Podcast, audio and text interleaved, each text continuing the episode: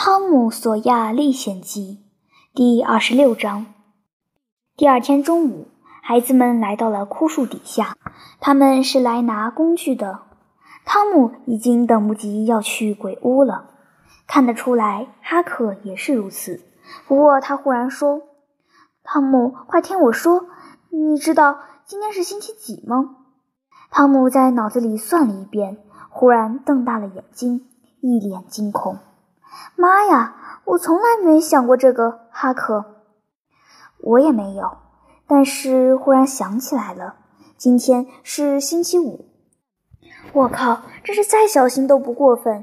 哈克，星期五去鬼屋，咱们很可能被搞得很惨。可能，应该说一定会。别的时候可以碰碰运气，但是星期五一定会倒霉。再蠢的人都明白这个道理。你又不是第一个知道这件事的人，我也没说我是第一个呀，对不？不光是因为星期五呢，我昨天晚上做了一个噩梦，梦见老鼠了。不是吧？梦见那个绝对要出事的。他们打架了吗？没有。那还好，哈克。没打架说明只可能有麻烦，你懂吗？我们只要睁大眼睛，防着点儿就行。今天不去挖宝藏了，咱们玩点别的。你知道罗宾汉吗，哈克？不知道谁是罗宾汉？他是英格兰最伟大的人，也是最厉害的人。他是个强盗。妈呀，我也想当强盗。他都抢谁？警察啊，教皇啊，有钱人啊，国王啊什么的。他从来不抢穷人。他很爱护穷人，他很会跟穷人抢来的钱完全平分。哦，他肯定是个大好人，绝对是的，哈克，他是世界上品德最高尚的人。我跟你说，现在已经没有这样的人了。他可以打败英格兰任何一个人，绑起一只手都行。他每次都能用紫杉弓射中一枚铜钱的眼，隔着一英里半。什么是紫山弓？我也不知道，反正就是一种弓吧。如果他只射中铜钱的边边，他会坐下来哭，还会骂人。我们玩罗宾汉的游戏吧，可好玩了。我教你。好吧。整个下午，他们都在玩罗宾汉，不时渴望地看一眼鬼屋的方向，聊聊对第二天的期待以及可能挖到的宝贝。太阳西沉，孩子们踏上了回家的路。他们穿过长长的树影，很快就淹没在卡迪夫山的林子里。周六中午刚过，孩子们又来到了枯树前。他们抽了一袋烟，在树荫底下聊了一会儿，然后抱着试试看的心态挖了一会儿上次挖过的坑。因为汤姆很多人都是在还差六英寸就能挖到的时候突然放弃了，然后另外有人过来，一铲子下去就挖到了宝贝。不过这个理论这次没有灵验，孩子们只好把工具藏起来准备回家。他们觉得自己并没有怠慢宝藏，因为所有寻宝做的工作他们全都完成了。接下来他们来到了鬼屋。烈日底下的鬼屋一片死寂，非常诡异，让人觉得毛骨悚然。那种僻静给人感觉十分压抑。孩子们好一阵子不敢进去，他们蹑手蹑脚地走到大门前，战战兢兢地往里窥看。他们看到的是一个野草丛生、没有地板的房间，墙壁裸露着，壁炉非常古老，窗户空空荡荡。楼梯也已经朽坏，这里那里每个地方都挂着残破的废弃蜘蛛网。很快，他们轻手轻脚地走了进去，心儿砰砰直跳，只敢悄声说话，耳朵留意着每个动静，肌肉绷得紧紧的，随时准备撤退。熟悉了一阵子环境之后，他们没那么害怕了。于是，饶有兴致地把屋子细细检查了一遍，同时对自己的胆量大感佩服。下一步，他们想上楼看看。上楼等于完全断了退路。但是他们互相激将，其结果只有一个：两人把工具扔进角落，上了二楼。楼上同样破败。他们在墙角发现了一个衣橱，感觉非常神秘。可惜感觉错误，里面什么也没有。两个人胆子越来越大，自以为胜券在握。他们正要下楼开始寻宝，突然，嘘，汤姆说：“怎么了？”哈克哆哆嗦嗦的小声说道：“嘘，你听，听到了吗？听到了。天哪，快跑！别动，别慌呀！他们正朝着门走过来呢。”孩子们趴在地上，从木板的缝里往下看，心惊胆战地等着。他们停下来，不过来了。他们进门了。别再说话了，哈克。天哪，真希望这不是真的。进来的是两个男人，孩子们暗想，是那个西班牙的聋哑老头。最近他在镇上出现过一两次。另一个男的从来没见过。另一个男的是一个衣衫褴褛的家伙。那副尊容叫人不敢恭维。西班牙人披着西班牙式披风，满脸白胡子，西班牙式宽边帽下面喷出长长的白头发，还戴着一副绿色的护目镜。他们进门的时候，另一个男的正在低声说话。只见他们坐下来，脸朝着门，背靠着墙，讲话的人继续发表言论。他放松了警惕，于是声音也变得清晰可闻。不行，他说：“我思考过了，不想干那件事，很危险。”危险！那位聋哑的西班牙人咆哮起来，孩子们吓了一跳。你可真是个软蛋！那声音叫孩子们倒抽一口冷气，发起抖来。原来是印第安乔。有一阵子没人说话。然后乔说：“上次那件事还不够危险吗？最后不也没啥？那不一样，那是在上游，附近没什么人家。再说，最后咱们没干成呀，当然不会被人发现。嗯，那还有比白天上这儿来更危险的吗？只要被人看到，马上就会引起怀疑。我知道。”但是干完那件蠢事，逃到这儿是最方便的。我不想待在这鬼地方了。我昨天就想走，只不过没办法出去。那帮熊孩子每天都在那边的山上玩，能把这儿看得一清二楚。熊孩子们听到这话，吓得又发起抖来。他们想，幸好昨天起来是星期五，决定多等一天再行动。现在他们心里真希望自己多等了一年。两人拿出些食物，开始吃午饭。印第安乔深思熟虑了一番，说道：“听我说，兄弟，你回到你住着的那河边去，在那儿等我的消息。我要找机会去镇上一趟。等我打探好，觉得没什么问题，咱们再干那件危险的活。”然后就去德克萨斯，我们一起逃跑。那人表示同意，两人很快打起了哈欠。印第安乔说：“我困得要死，轮到你望风。”他在草上蜷成一团，不久就开始打呼噜。他的同伙推了他几把，乔安静下来。很快，望风的人也开始打盹儿，他的头越来越低。现在两个人都打起呼噜来，孩子们感激灵涕，长出了一口气。汤姆低声说：“机会来了，快跑！”哈克说：“我不敢，要是他们醒过来，我们就死定了。”汤姆拼命催促，哈克却一直退缩。最后，汤姆慢慢的、轻轻的站起身，准备一个人逃跑。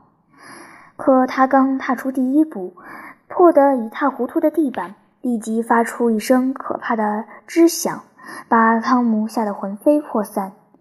他再也不敢走第二步。孩子们躺在地上，扳着指头，等时间一分一秒的过去。最后感觉时间已经走到尽头，永恒也长出满头白发。这时，他们发现太阳终于落山了，真是谢天谢地。有一个呼噜声停止了，印第安乔站了起来，四处张望。他看着自己的同伙，露出可怕的微笑。那位同伙的头正搁在膝盖上，他用脚把他提醒，说：“快醒醒，你是望哪门子的风？不过算了，反正也没出什么事。”我天，我睡着了。哦，差不多吧，差不多，该动身了，哥们儿。剩下那点东西，咱们怎么处理？我不知道。我看，要么还是跟以前一样，先放在这儿吧。逃去南方之前，没必要一直带在身上。六百五十枚银币可够撑的。嗯，好吧，再到这儿来一次也没什么。是啊，不过我觉得还是像之前那样，夜里再来更安全。对，不过你看，要想找准机会干那件事。可能得等上一段时间，事情搞不好会有变化。就这么放着不妥当，我们还是照老样子把他们埋起来，埋得深一点。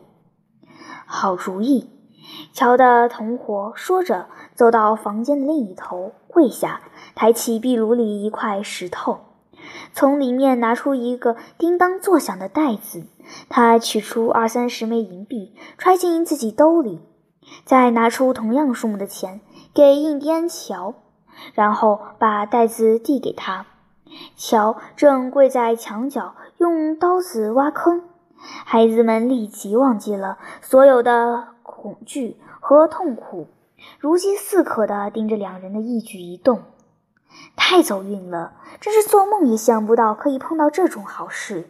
六百枚银币足以让六个孩子变成大富翁啊！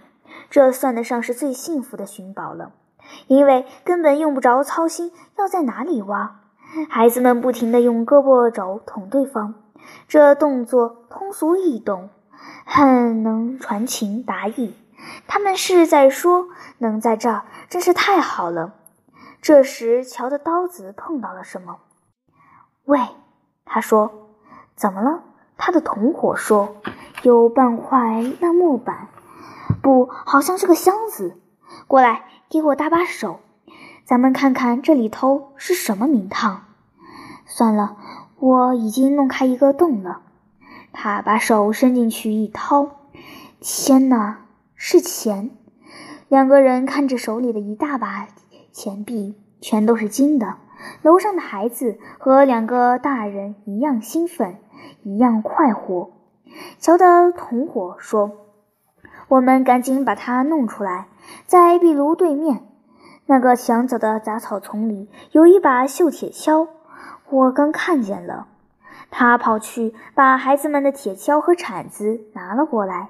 印第安乔拿起铲子，眼神锐利地瞧了一阵子，摇摇头，嘀咕了几句，这才开始挖。箱子很快挖了出来，它不是很大。外头用铁链绑着，以前应该非常坚固，可惜日久天长，现在已经破旧不堪。两个人高兴得一言不发，把玩了好一阵子。哥们，这得有好几天呢。印第安乔说：“不是一直有传言吗？说穆瑞尔强盗帮有年夏天就待在这儿。”那个男的分析道：“听我说过。”印第安乔说。我得说，确实像是他们的东西。现在你不用干那个活了。可印第安乔皱了皱眉，他说：“你不了解我，你也不了解那件事的全部。我不光是为了抢劫，我是要复仇。”他的眼里闪出一丝邪恶的光芒。这事儿你得帮我。干完这票就去德克萨斯。现在回去找你的老婆孩子吧。等我消息，好吧，就按你说的吧。这个怎么办？再埋起来吗？是的，不对，以大酋长的名义，这不能埋。我差点忘了，那把铲子上有新鲜的土。这儿怎么会有铲子和铁锹？为什么会带着新鲜的土？谁拿来？他们去了哪儿？你听到什么动静没有？看到什么人没有？别逗了，埋回去，等着别人发现这块地被动过。绝对不行，绝对不行，得拿到我那儿去。嘿，说的太对了，我怎么没想到？你意思是？拿去一号吗？不，二号十字架下面另一处不好，太好找了。行，天黑的差不多了，动手吧。印第安乔站起身，一扇扇窗户往外看，十分谨慎。过了一会儿，他说：“到底是谁把这些工具带到这儿来的？你说他们会不会在二楼？”孩子们的呼吸声都快停止了。印第安乔把手放在刀上，顿了顿，犹豫了一下，忽然转身走向楼梯口。孩子们想到了衣橱，可他们已经没力气站起来了。传来嘎吱嘎吱上楼的脚步声，情势万分危急，唤醒了孩子们的决心。他们刚想逃进衣橱，只听得朽坏的楼板轰然倒塌，印第安乔跌进一堆楼梯的残骸里。他骂骂咧咧地站起来。他的同伙说：“你搞这些有什么必要？就算有人躲在楼上，就让他们待在那儿吧，谁在乎？要是他们现在想跳下来了，跟我们干一架，我也不反对。再有十五分钟，天就黑了。他们要想跟着我们，也随他们去好了，我一点意见也没有。”要我说，甭管是什么人拿来的这些东西，看到我们的时候，肯定以为见了鬼，绝对早就逃走了。乔发了一阵牢骚，然后同意应该趁着还有一点天光，赶紧准备离开。他们很快便在逐渐变浓的暮色中溜出了屋子，带着装满金币的箱子往河那边跑去。汤姆和哈克站了起来。浑身发软，但大大的松了一口气。他们从木头墙壁的缝里望着两人离去的身影，跟踪他们才不敢呢。下楼的时候脖子没摔断，他们就已经很满意了。两人走山路回的家，一路上谁都没有说话，他们满脑子都是自责的念头。把铲子和铁锹带去鬼屋，简直是倒霉透顶。要不是因为这个，印第安乔绝不会起疑心。他会把银币埋到金币旁边，然后一心去搞他的复仇大业。最后发现钱都不在了，才知道自己倒了霉。真是千不该万不该！干嘛要带那些工具去鬼屋呀？他们决定留心那个西班牙人。为了复仇，他会到镇上打探，到时候就可以跟着他去二号。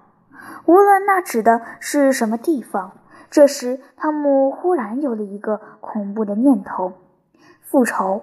万一他说的是我们怎么办？哈克？啊，不是吧？哈克差点吓晕过去。他们认真的讨论了一番，回到镇上，他们一致同意，印第安乔说的应该是别人。退一万步说。他说的也只是汤姆一个人，因为只有汤姆出来作证的。身处危险的只有自己，汤姆心里觉得特别特别的不安。他想，这种时候有个伴儿该多好啊！